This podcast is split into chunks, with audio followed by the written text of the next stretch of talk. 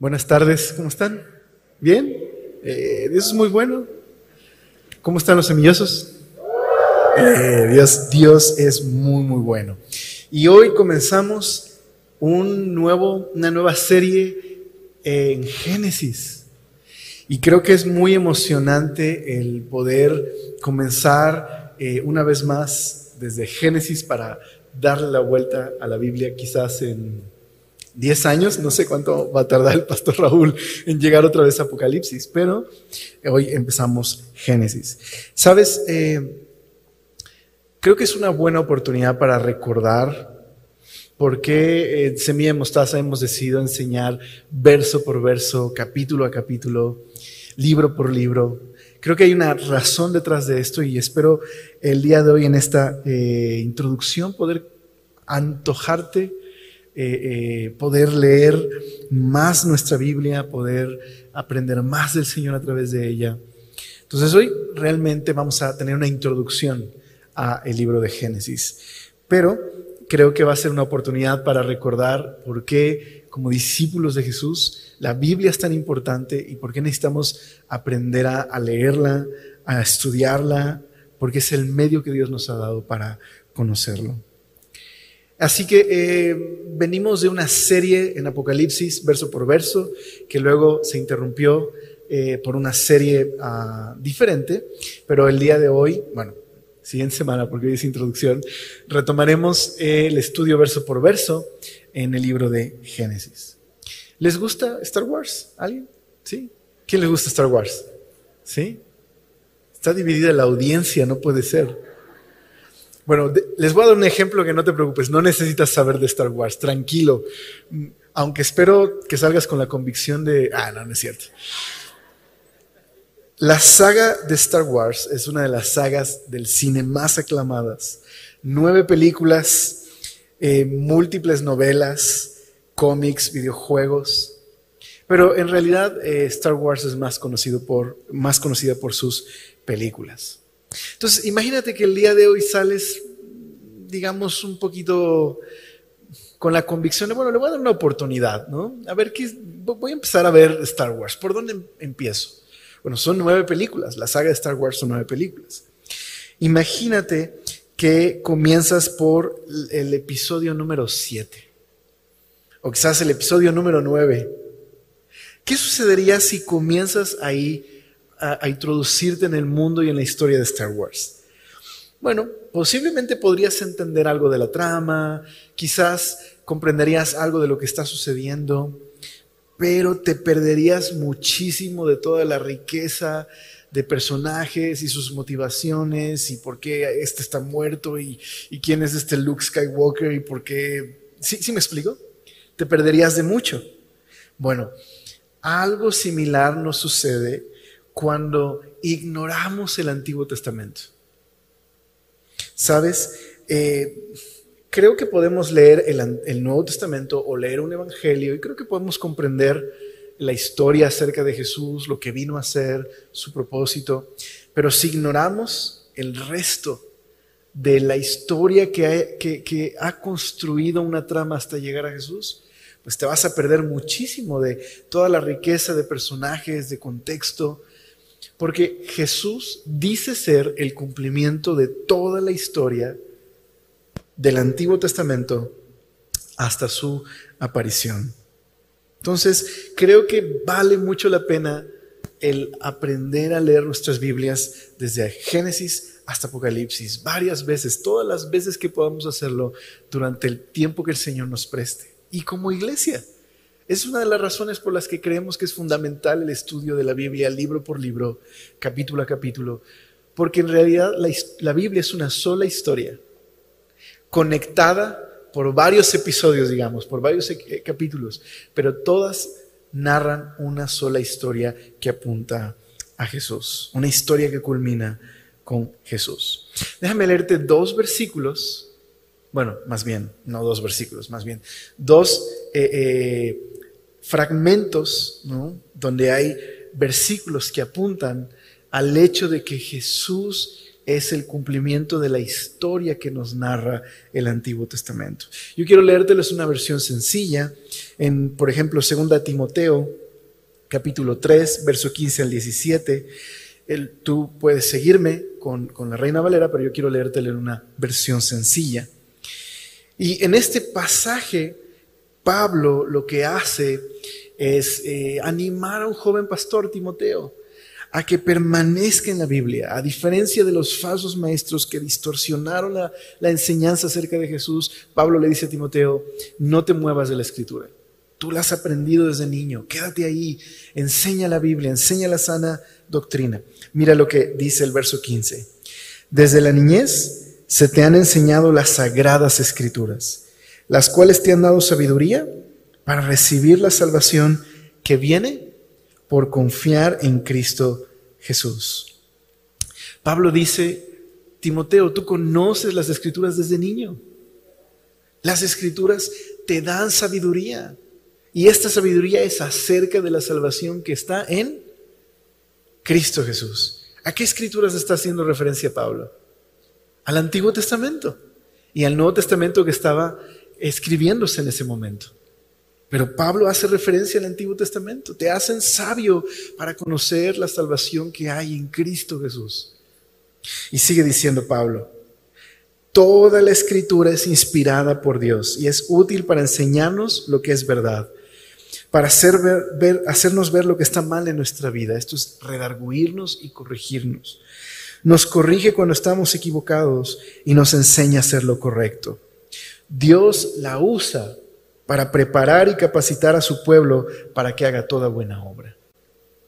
Pablo está afirmando algo muy importante sobre la naturaleza de las escrituras, que son inspiradas por Dios. Dios es el origen y la fuente de las escrituras. Que su propósito es contarnos la historia de, la salvación que culmina con Jesús. Nos hacen sabios en cuanto a la salvación que hay en Cristo. Eso incluye el libro de Génesis, por supuesto. Y dice también Pablo que tiene un fin muy práctico, equipar a los creyentes, capacitarlos para poder amar a Dios y amar al prójimo. ¿Cómo? Nos enseña la justicia, lo que agrada a Dios. Nos corrige al mostrarnos aquellas cosas que están torcidas en nuestra vida y transformándonos el interior, en el interior. Jesús dijo Jesús resumió los, eh, eh, la voluntad de Dios en los dos mandamientos más importantes. Amarás a Dios con todo tu corazón, con toda tu alma, con todas tus fuerzas y a tu prójimo como a ti mismo. Así que, ¿cuál es el fin de estudiar las escrituras mientras conocemos a Jesús? Amar a Dios y amar a nuestro prójimo. Pablo dice que Génesis es un libro muy útil porque es inspirado por Dios y porque nos enseña a amar a Dios y amar a nuestro prójimo. Pero el mismo Jesús dijo en otro pasaje, Lucas 24, verso 44 al 48, yo te lo voy a leer también en la NTV, Jesús eh, ha resucitado, se presenta con los discípulos que están sacados de onda de ver a Jesús vivo, y Jesús les dice esto, respecto al hecho de que lo están viendo vivo. Eso les dice en el verso 44 de Lucas 24. Cuando estaba con ustedes, les dije que tenía que cumplirse todo lo escrito acerca de mí en la ley de Moisés. ¿Qué es la ley de Moisés? El Pentateuco, los primeros cinco libros de tu Biblia, de mi Biblia. Eso incluye a Génesis, la ley de Moisés, los profetas y los salmos. Entonces les abrió la mente para que entendieran las escrituras y dijo, efectivamente, se escribió hace mucho tiempo que el Mesías debía sufrir, morir y resucitar al tercer día. También se escribió que este mensaje se, se proclamaría con la autoridad de su nombre a todas las naciones, que comenzando con Jerusalén hay perdón de pecados para todos los que se arrepienten y ustedes son testigos de estas cosas. Jesús dice que toda la escritura habla de su misión, de su identidad, del propósito de su venida. Jesús les dice, todo esto que sucedió, sucedió porque las escrituras lo anticipaban. Desde Génesis hasta Malaquías, toda la escritura hablaba acerca del sufrimiento, la muerte y la resurrección del Mesías. Y toda la escritura apuntaba al hecho de que un día se anunciaría en el nombre de Jesús perdón de pecados a todas las naciones, comenzando por Jerusalén. Es lo que Jesús está diciendo. Entonces, yo sé que no es fácil leer el Antiguo Testamento. ¿Estás de acuerdo? Seamos honestos. No es fácil leer el Antiguo Testamento. Y hay partes del Antiguo Testamento donde estamos haciendo nuestro devocional y de pronto tal persona mató a tal persona y la despedazó y, ah, mejor me voy al Nuevo Testamento. ¿Estás de acuerdo? Voy a leer algo de Jesús. Pero Jesús está diciendo que no leer el Antiguo Testamento es perderte de una historia que apunta a quién es Él, que revela mucho más de quién es Él y de su misión. Es más, Jesús mismo cita el libro de Génesis en varias ocasiones en su enseñanza. Así que el libro de Génesis nos ayuda a comprender quién es Jesús, comprender su misión. Es parte de nuestro llamado como discípulos de Jesús, de amarlo, de conocerlo. Así que espero estarte antojando a leer el libro de Génesis y a considerarlo como un libro muy importante, no solamente por la curiosidad que podamos tener, porque queremos que conteste nuestras preguntas, sino por el hecho de que me revela a Jesús. Ahora, quizás alguien aquí podría decir, bueno, Alex, yo he leído Génesis y en ningún lugar he leído el nombre de Jesús. ¿De qué estás hablando? Bueno, aquí les va otra saga de películas. Bueno, más bien de libros, porque en realidad las películas solo hubo como dos o tres. ¿Les gustan las crónicas de Narnia? ¿Las han leído? Deberían, las escribió un cristiano. Deberían leer las crónicas de Narnia en algún momento en su vida. Son libros muy bellos, tanto para niños como para adultos. C.S. Lewis logró capturar muchas verdades bíblicas a través de estos, estos libros. Bueno, de hecho, si ya leíste las crónicas de Narnia, déjame recomendarte el mejor recuento de la historia de Génesis en, forma de novela, Perelandra. Es de, también de C.S. Lewis. Eh, eh, de hecho, son tres libros que son, forman la trilogía cósmica de, de C.S. Lewis. Súper recomendable. Y hay, una, hay una, un recuento de la historia de Génesis impresionante. Tienes que leerlo alguna vez. Ok, entonces, ¿qué sucede en las crónicas de Narnia? Bueno, el personaje principal de las crónicas de Narnia es la representación de Jesús en estas historias. Es Aslan, el león. Ahora, Aslan, el león, no aparece en cada página de las crónicas de Narnia. Y hay libros donde aparece vagamente, por decirlo así, o aparece hasta el final. Sin embargo, todas las crónicas de Narnia tratan de un solo personaje, Aslan. Entonces creo que nos puede ayudar como una ilustración, porque toda la Biblia apunta a Jesús. Aunque no en cada página aparezca su nombre y aunque no en cada historia se mencione a Jesús, cada historia de la Biblia es una historia que añade un capítulo más, un capítulo más, un capítulo más a la historia de la salvación que culmina con Jesús. Por eso Jesús puede decir, todo esto que sucedió es lo que estaba escrito en la ley de Moisés, en los profetas y en las, en las escrituras o los salmos. Entonces no te quieres perder, ¿verdad? De un libro que te ayuda a conocer más a Jesús y amar a Jesús y amar a nuestro prójimo, que nos revela más de quién es Dios. Ok, ¿listos? ¿Emocionados? ¿Interesados? Bueno, como les decía, el día de hoy solo vamos a tener una introducción, vamos a revisar un par de cosas que creo que pueden ayudarnos a entender un poquito más este libro.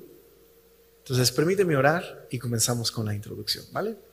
Gracias Señor por este tiempo que nos regalas para aprender más de ti, aprender más de tu amor. Señor, por favor, anímanos. Pone en nuestro corazón un deseo de conocerte al leer tu palabra. Y ayúdanos, Señor, a, a estar dispuestos, preparados, apartar el tiempo, Señor, para, para tener momentos de devoción contigo, Señor, a través de tu palabra. Te lo rogamos, ayúdanos a conocer más de quién es Jesús, de lo que ha hecho por nosotros, a través, Señor, de, de, leer, estudiar y comprender las escrituras. Te lo pedimos todo esto en el nombre precioso de Jesús. Amén. Cuando hablamos de una introducción, yo siento que ah, los cristianos estamos divididos entre los que les gustan las introducciones y los que no les gustan las introducciones. Bueno, de antemano puedo decir que, no necesitas una introducción para leer un libro de la Biblia, pero yo soy de los que está del lado de, de los que piensa que una introducción puede ser de mucha ayuda. Piénsalo de esta manera, como cuando hay, una, hay una pintura o una obra de arte que a lo mejor es muy famosa y la identificas por ahí, pero no tienes ni idea de por qué es tan famosa o por qué la gente se forma dos horas para ver esa, esa obra. Pero cuando alguien te explica quién la pintó, todo el proceso artístico, el, método que utilizó, la historia detrás del cuadro, ¿no? la lucha, incluso la vida del propio pintor, como que cobra otro sentido, ¿no? Te dan más ganas de saber no solo de esa pintura, sino ¿y qué más pintó? ¿no? Un poquito sucede eso con las introducciones. Las introducciones, pues hacen eso, nos introducen al mundo del libro que vamos a, leer, de quién lo escribió, por qué lo escribió, a quién lo escribió, cuál es el propósito. Entonces, bueno, es lo que vamos a hacer el día de hoy en la introducción. Un poquito conocer al autor, eh, a los destinatarios y por qué escribió este libro. Pues, ¿por dónde empezamos? Bueno, creo que las preguntas ayudan mucho en las introducciones y creo que una primera pregunta sería, ¿por qué se llama Génesis? ¿Estás de acuerdo? ¿Por qué, ¿Por qué le llamamos así? ¿Por qué tiene este nombre? Bueno, la mayoría de los títulos eh, eh, de los libros de la Biblia, sobre todo los títulos en, el original hebreo, provienen de las primeras frases que aparecen en, en el libro. Entonces, Génesis, en su título original, se llama en el principio. Así como aparece en Génesis capítulo 1, verso 1, ¿qué dice ahí? En el principio. Reshit es la palabra en hebreo y simplemente significa eso. En el principio. Este libro habla acerca del principio. Luego, ¿por qué se llama Génesis? Bueno, cuando eh, después de un tiempo del exilio, en el tiempo en que muchos judíos vivían fuera de Palestina, especialmente una ciudad, Alejandría, muchos ya no hablaban el hebreo, ya no, ya no conocían, eh, eh, eh, ya, no, ya no hablaban este idioma y necesitaban una traducción. Y el idioma común del tiempo, de ese tiempo pues era el griego. Así que un grupo de eruditos se encargó de traducir el Antiguo Testamento al griego y como resultado surgió la famosa Septuaginta, la versión griega del Antiguo Testamento. Y lo que esos los, los títulos que le dieron esos eruditos a varios de estos libros, pues evidentemente cambiaron por, eh, ya, ya sea por cómo comienza el libro o por el contenido del libro. En el caso del libro de Génesis, Génesis significa orígenes. De hecho, así se titula la serie de, de, que vamos a estudiar en Génesis, el libro de los orígenes. Este libro es el libro del principio o de los orígenes. Bueno, más adelante se tradujo el texto al latín y luego al español y es de ahí que heredamos el nombre Génesis. Así que este libro es el libro del principio. ¿Pero el principio de qué? ¿De qué principio estamos hablando? ¿Estamos hablando del principio del espacio y el tiempo? Bueno, sí, definitivamente. En este libro vemos a Dios creando este universo y creando el espacio y el tiempo. Habla del, comienzo, del origen del cosmos material, del cosmos físico. Sí, claro, Dios creó en el principio los cielos y la tierra. También las realidades espirituales, por supuesto, Dios creó tanto este mundo terrenal como la realidad espiritual. Pero déjame decirte algo, Este libro es más que simplemente el principio del cosmos, más que el principio del espacio y del tiempo. Quizás algunos podrían decir, este libro trata del principio, del origen de los seres humanos. Claro, Génesis habla de la creación y de la creación humana, de cómo Dios creó al hombre a su imagen. Pero Génesis es mucho más todavía que el origen de este cosmos, que el origen del espacio y el tiempo, que el origen de la humanidad. Es el principio, el principio de la historia de la salvación, el principio de la historia bíblica. Así que sí, en el capítulo 1 y 2 está contenida la historia de la creación del ser humano, pero esta historia de la creación del cosmos está en función de la historia de la salvación. Este libro nos habla de, del origen de quiénes somos, de por qué el mundo es como es, por qué existe la maldad, por qué es necesaria la salvación y qué es lo que Dios ha estado haciendo desde Génesis 1. Toma eso en cuenta. Estamos por leer el principio de la historia, la historia de la salvación que termina ¿dónde? ¿O culmina con quién? con Cristo Jesús. Así que este es el origen del nombre Génesis. Pero ¿quién lo escribió? ¿Quién es el autor de este libro? Bueno, el consenso general es que el autor es Moisés. De hecho, déjame decirte algo. Génesis en realidad no es un libro independiente. Génesis pertenece a una composición literaria mucho más grande que conocemos como el Pentateuco.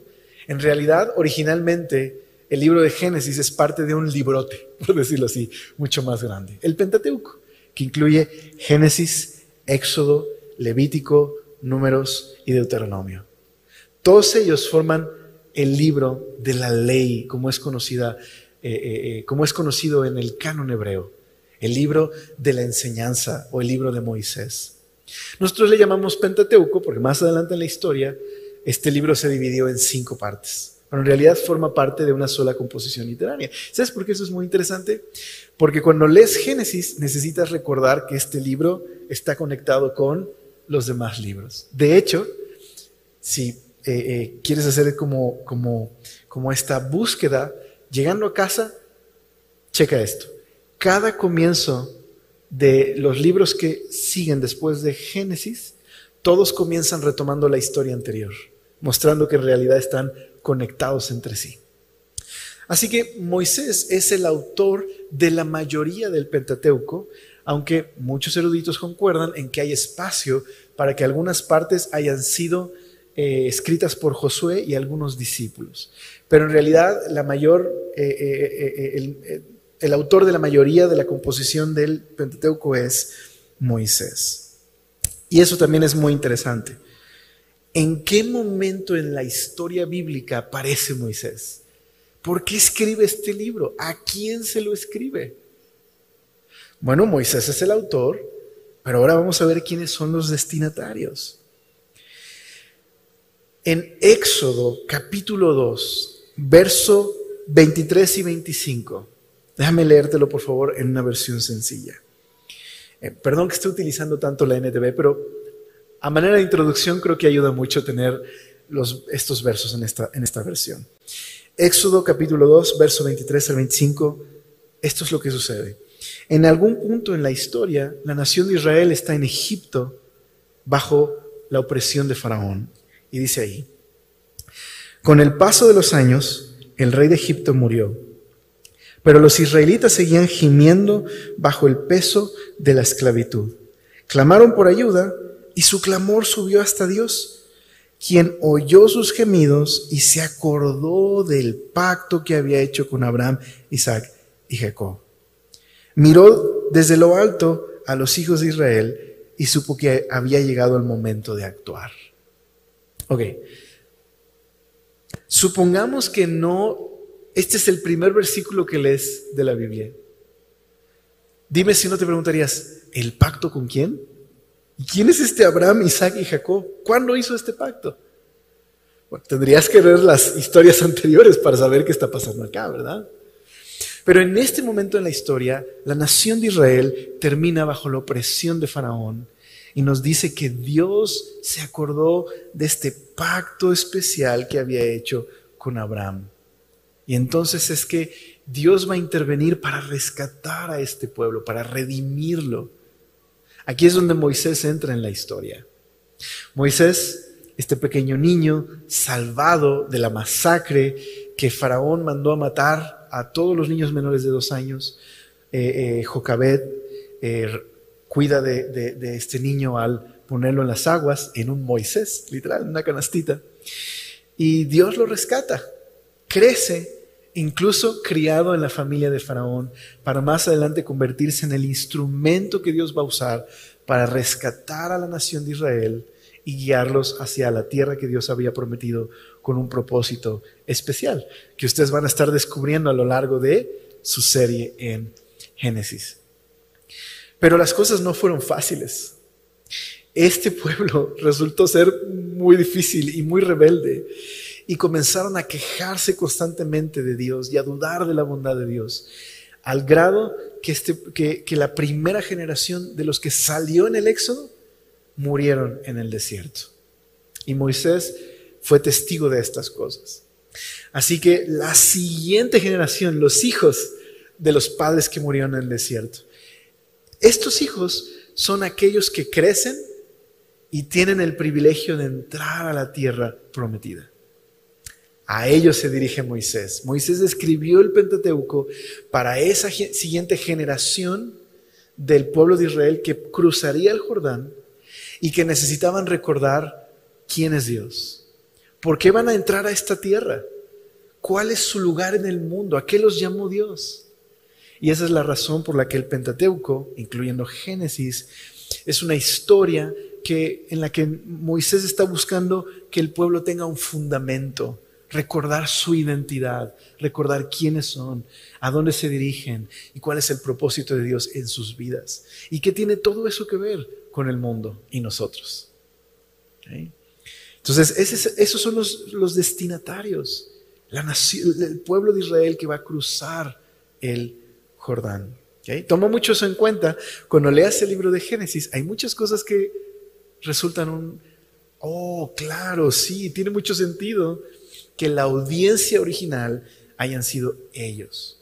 Claro, Moisés no solamente tenía en mente esa audiencia, esta es la palabra de Dios y es inspirada por Dios y definitivamente lo que quiere decir eso es que Dios estaba dirigiéndose no solo a ese pueblo en particular, sino a todas las demás generaciones, incluyéndonos a nosotros.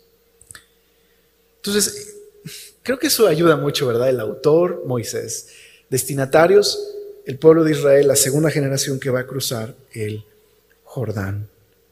Génesis parte de una sola narrativa desde Génesis hasta Deuteronomio. Pero ahora hablemos un poquito de cómo Moisés cumple con su propósito de enseñarle a Israel su historia. Bueno, todo libro tiene un autor y tiene un destinatario. Y todo libro tiene un diseño literario.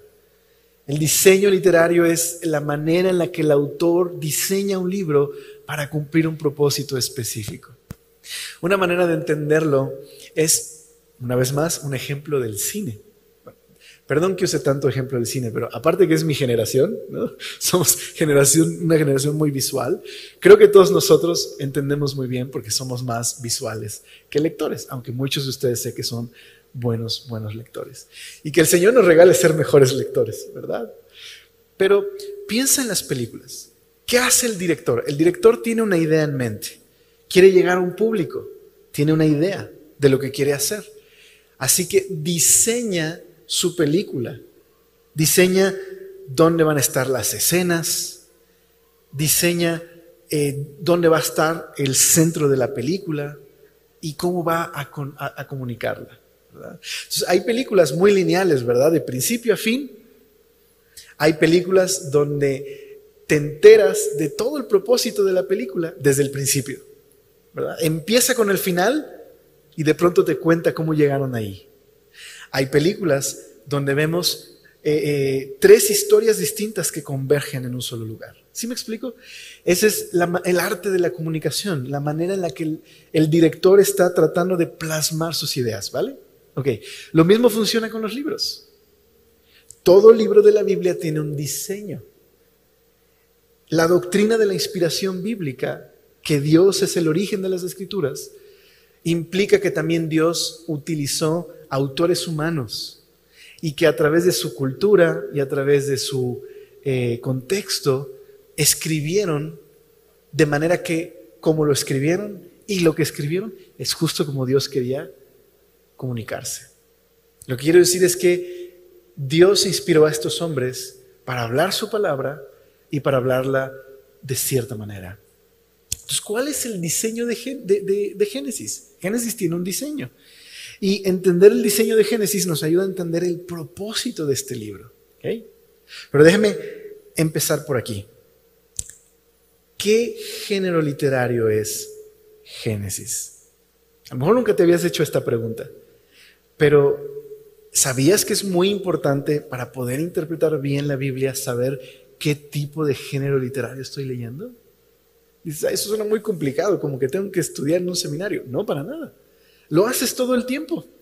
Cuando ves las noticias, o cuando lees un libro, o cuando escuchas una poesía, lo haces.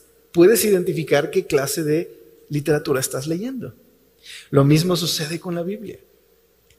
La Biblia contiene tres géneros literarios dominantes. Narrativa, poesía y discurso. Bueno, ¿qué tipo de género literario es Génesis? Bueno, Génesis tiene por género literario dominante la narrativa histórica, es decir, la historia con el propósito de enseñar, narrativa histórica. Pero no es el único género literario, ¿sabías? En Génesis vas a encontrar, por ejemplo, poesía, ¿sabías? Vas a encontrar pequeños poemas y grandes poemas. Ahora, ¿sabías que la poesía en la narrativa tiene un propósito muy específico? Muy, muy específico. Aquí voy otra vez con la ilustración de las películas. Discúlpenme ustedes el día de hoy. ¿Les gustan las películas de Disney? Ok. Dime si no. Bueno, por lo menos los clásicos de Disney, ¿no? Y ahora con Disney Plus ya estamos reviviendo esas películas. Ay, a mí me ponían esto de chiquito, ¿no? Eh, con mi hijo hemos como repasado todos los clásicos y uh, había partes que yo no recordaba que eran tan trágicas y partes muy, muy bonitas de, de los clásicos de Disney. Pero dime si no, en los clásicos lo que estás esperando es la música, la canción, el momento donde Cenicienta o Blancanieves o alguien va a cantar, ¿verdad? Y regularmente en las películas de Disney que son en parte musical, ¿no? Como Mary Poppins, ¿no? ¿Qué hace el musical? ¿Qué hace el momento donde Bella o Cenicienta cantan? ¿Qué, qué, función tiene en la historia? Lo que, hace la canción es resumir la historia hasta ese momento y subrayar los temas más importantes de la película. Eso hace el musical, ¿sabías? A lo mejor no le prestamos mucha atención, pero ese es el propósito de la canción. Bueno, ¿sabías que de alguna manera los poemas en la Biblia tienen la misma función? Un poema dentro de una narrativa tiene el propósito de hacerte reflexionar. Es la manera en la que Moisés está hablándote. Está diciéndote, mi apreciado lector, deténgase usted un momento, no corra. Lea bien este fragmento. Medite. Estoy, resumiendo la historia hasta este momento y le estoy subrayando las ideas más importantes que quiero que usted ponga atención. ¿Sabías que hace eso? ¿Sabes? Esta es una invitación a interactuar más con nuestras Biblias, a no leer deprisa, a tomar en cuenta qué Dios nos está hablando a través de un texto, como, como Génesis o Deuteronomio, etc. Entonces, déjame darte un pequeñito ejemplo de esto. Por ejemplo, capítulo 1 y 2 narra el comienzo de la creación, este mundo lleno de propósito, lleno de vida, el creador sabio y bueno, y de pronto en, el, en su creación aparece la creación humana a su imagen y semejanza con el propósito de representar a Dios en el mundo. Y en el capítulo 2 nos narra esta historia de creación, pero más de cerca. Y ahora vemos más detalles, cómo Dios crea al hombre y a la mujer y les da un propósito juntos. ¿Y sabes cómo termina el capítulo 2? Con un poema. Por lo tanto, dejará el hombre a su padre y a su madre y se unirá a su mujer y los dos serán una sola carne. No, sé si sabías que eso era un poema, pero es un poema. ¿Y sabes lo que está haciendo Moisés? Precisamente, deténgase usted, por favor, no corra. Mire, ponga atención a lo que aquí dice. ¿Qué propósito hay en el hombre? ¿Por qué Dios lo creó? ¿Y qué propósito hay en el matrimonio? Describe esta unidad compleja de dos creados a imagen de Dios, que ahora son uno, y en esa unidad Dios va a cumplir un propósito específico. Entonces, también hay grandes poemas en Génesis, como Génesis 49. En Génesis 49 aparece una profecía, la profecía de Jacob, que es eh, una profecía, eh, eh, es, una, es un género de la poesía hebrea. Y Jacob anuncia el destino de sus hijos. Y en medio de esa profecía aparece Judá, que Dios un día levantará un rey de Judá por el cual Dios va a restaurar al mundo. Entonces de pronto es como, ¿y esto qué? ¿Qué hace aquí? ¿Por qué hace esto Jacob? ¿Por qué menciona todo esto? Tiene un propósito. Ese poema, Moisés está diciéndote, aquí hay un resumen de todo el libro y estamos apuntando hacia el futuro. Entonces, queridos lectores, prestemos atención a nuestra lectura, disfrutemos nuestra lectura, aprendamos a leer y a pasar ese tiempo con el Señor. También en la Biblia vas a encontrar las famosas genealogías.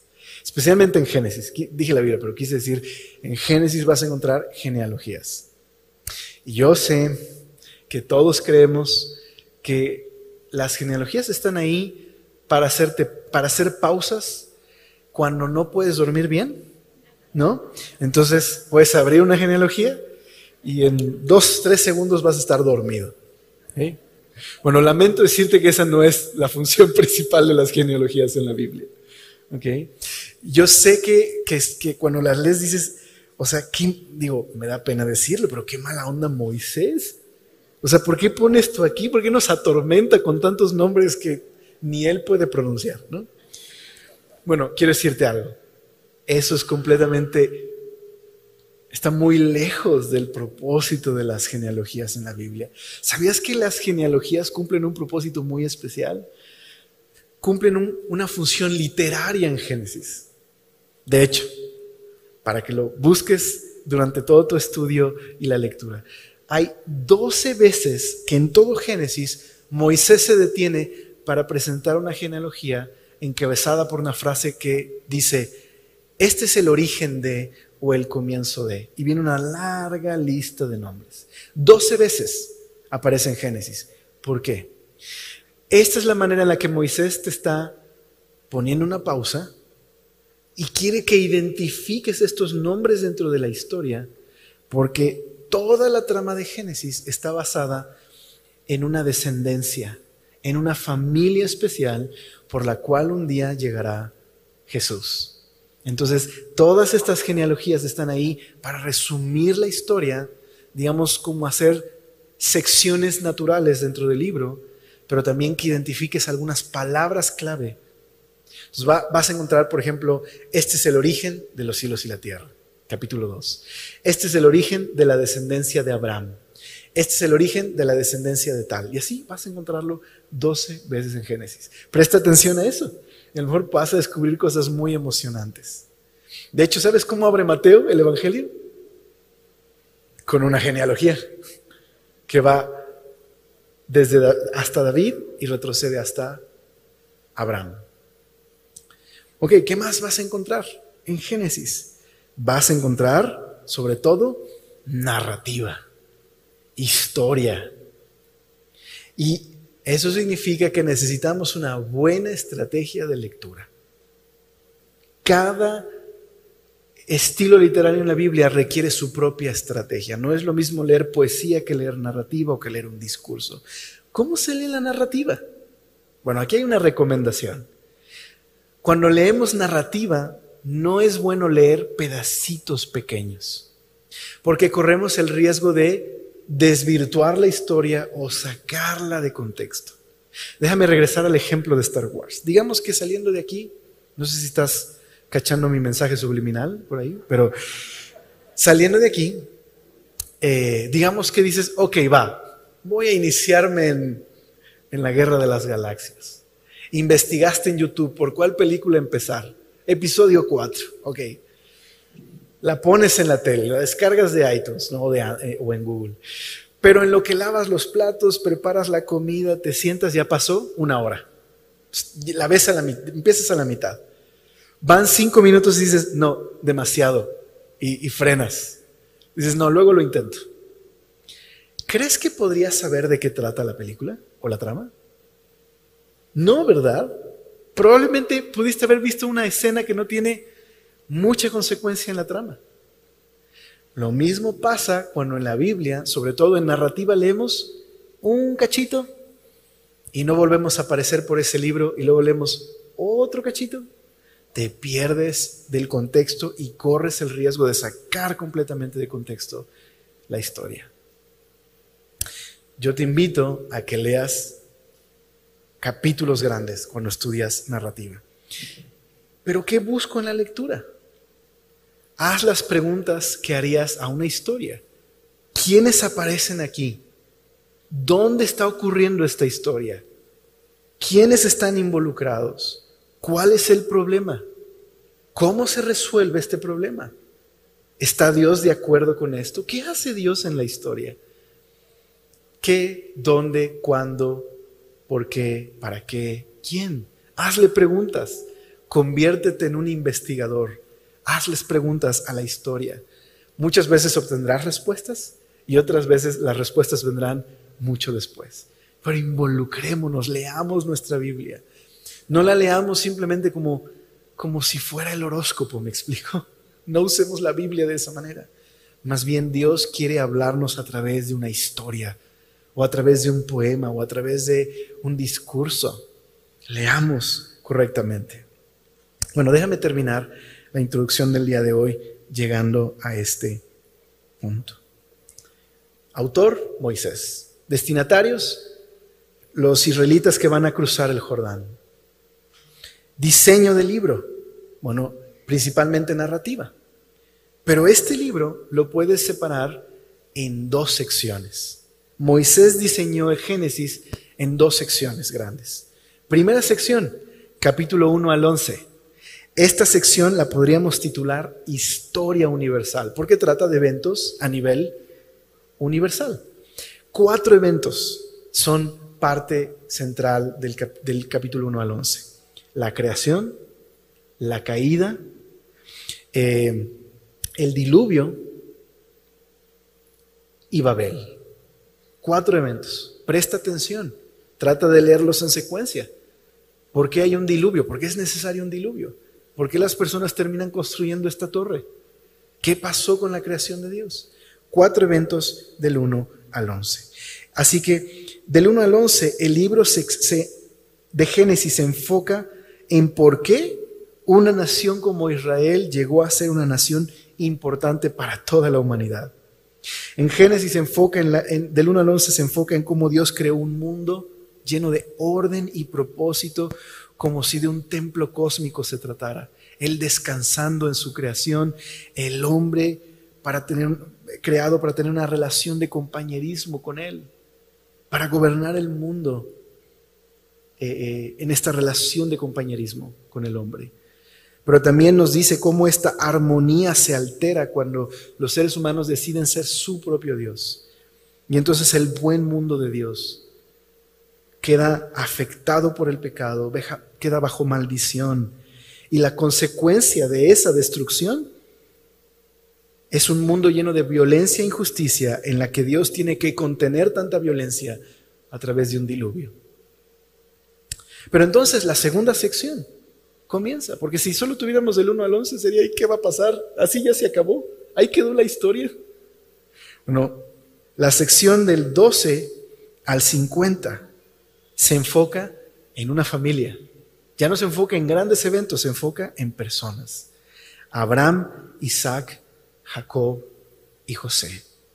Y cuenta la historia de cómo Dios no va a dejar a la humanidad rota y quebrantada, sino que Dios puso en marcha un plan de salvación que involucraba a la familia de Abraham y hacer un pacto con ellos, una relación de compañerismo.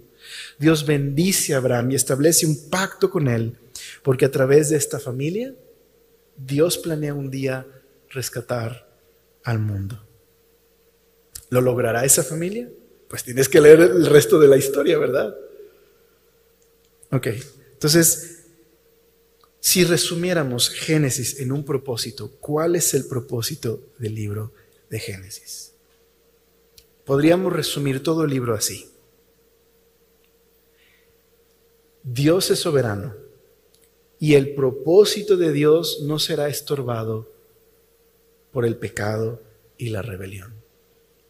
Dios es soberano y el propósito de Dios no será estorbado por el pecado y la rebelión. Déjame terminar así.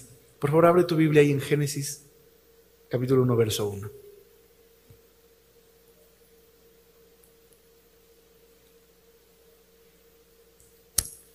¿Qué dice ahí? En el principio Dios creó los cielos y la tierra. Así comienza la Biblia.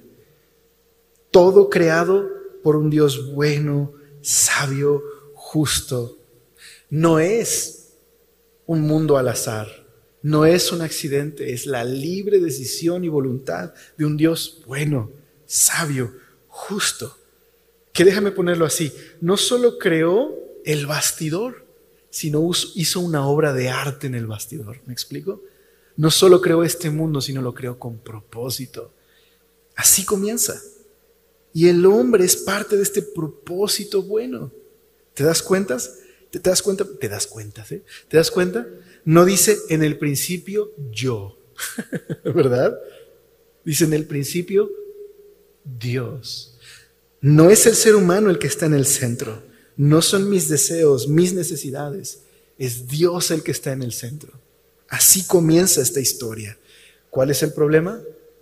Que los seres humanos, en un principio, la gran tragedia, rechazan el gran privilegio que Dios les ha dado para en su rebelión tratar de ser su propio Dios y poner en el principio yo, mis necesidades mi definición del bien y el mal.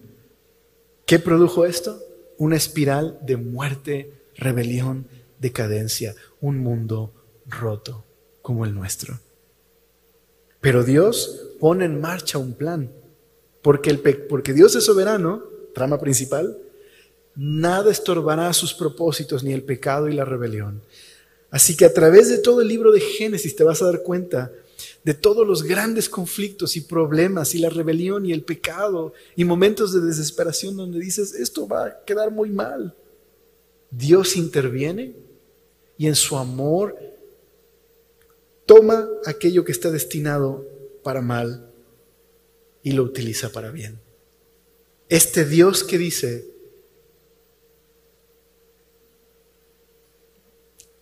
bueno, más bien déjame ponerlo así.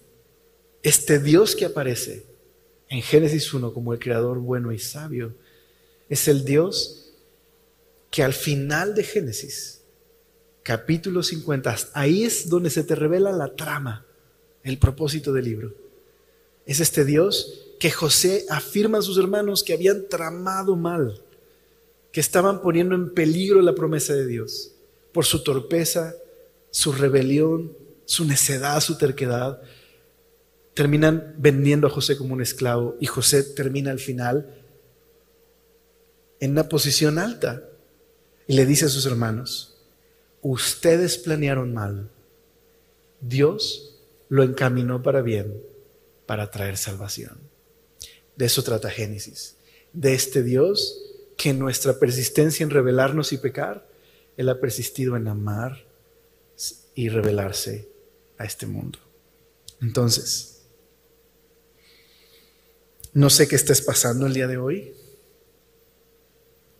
pero vivimos en un mundo roto y caído, quebrantado.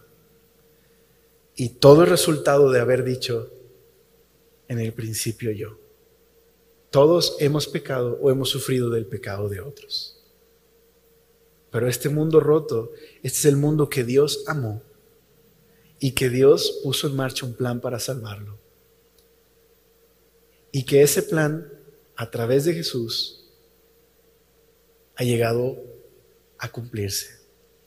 Te invito a que en esta serie puedas permitir que Dios te hable, para que veas cómo somos reflejados en estos personajes rotos, quebrantados, egoístas y orgullosos, pero que Dios una y otra vez hace una obra a pesar de ellos. Y que Dios los ama tal y como son, pero Dios no los deja como son.